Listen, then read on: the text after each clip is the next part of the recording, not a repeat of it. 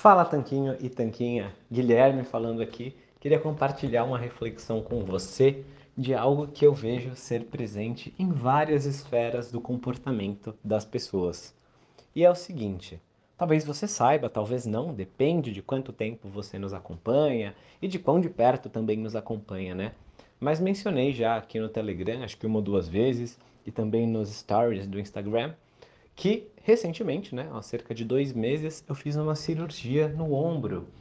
E foi bem ruim a recuperação. O primeiro mês era muito chato ficar de tipóia o tempo todo, sentia dor, inclusive dor muscular por ficar ali com o é, ombro, escápula, tudo travado.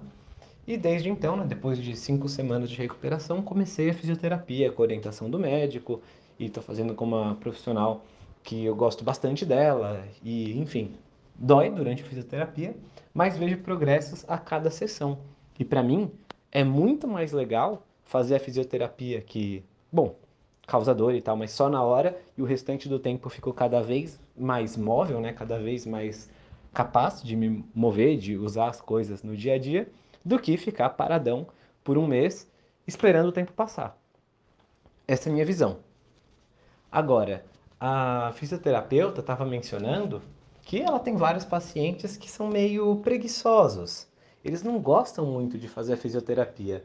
É, eu faço duas sessões por semana lá com ela e ela passa exercícios, lição de casa para eu fazer em casa. E é desconfortável, é claro que é chato, é claro que eu tenho preguiça, ninguém gosta de sentir dor, mas eu faço porque é o que tem que ser feito. E ela mencionou desses outros pacientes dela que muitas vezes não fazem o que ela pede.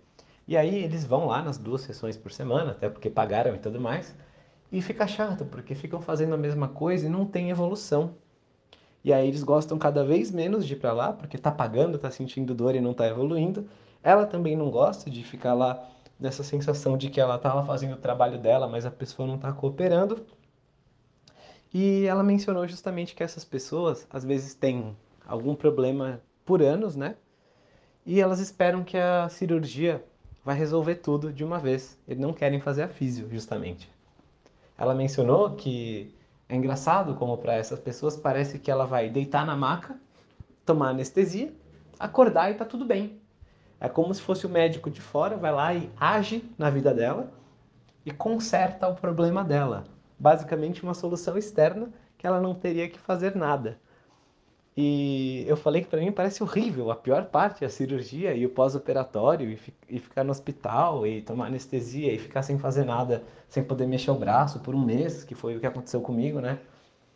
Foi muito pior do que fazer fisioterapia todos os dias. E ela falou: Não, mas você é um cara que treina, né? Você realmente vai na academia, faz exercícios. Ela falou, eu identifico isso nos meus pacientes, que quem treina, tem esse hábito de ir treinar, quer voltar a treinar. A pessoa gosta de poder fazer alguma coisa, poder fazer um exercício, para poder ir melhorando com o tempo. Enquanto várias outras pessoas esperam que a cirurgia venha magicamente do céu, né? solução externa e resolva isso. E eu fiquei pensando nisso. Fiquei pensando na questão alimentar. Como que tem pessoas, né, infelizmente, que a gente acaba conhecendo, que às vezes esperam que venha uma solução externa resolver a questão dela com a alimentação.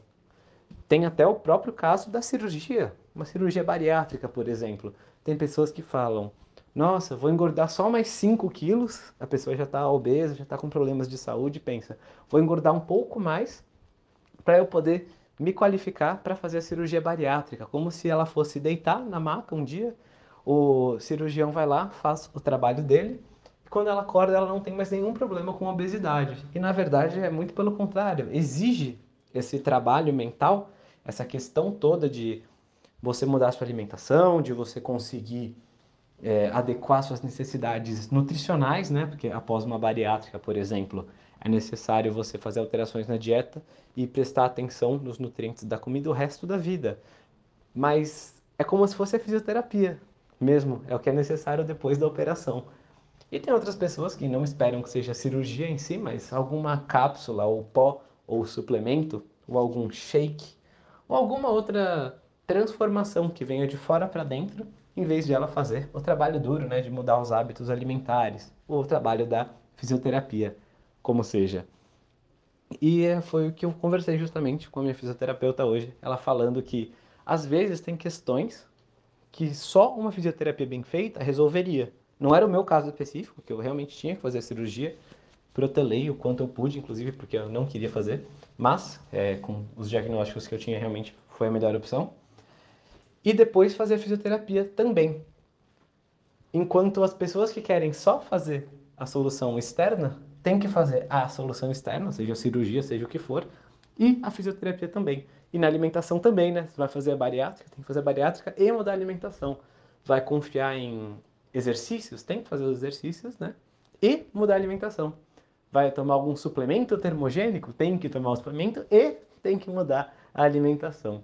Então é importante a gente não perder nunca de vista o fato de que para a gente ter mudanças nos nossos resultados, a gente tem que ter mudanças no que a gente está fazendo e não apenas confiar em alguma coisa que venha de fora para dentro, em alguma mudança externa, porque a verdade é uma só. Não vai ter nenhuma pílula mágica que você possa engolir e vai mudar a sua vida. Não vai ter nenhum cavaleiro, príncipe encantado, num cavalo branco que vai vir e vai resolver as suas questões de alimentação, de saúde, de nenhuma outra, na verdade.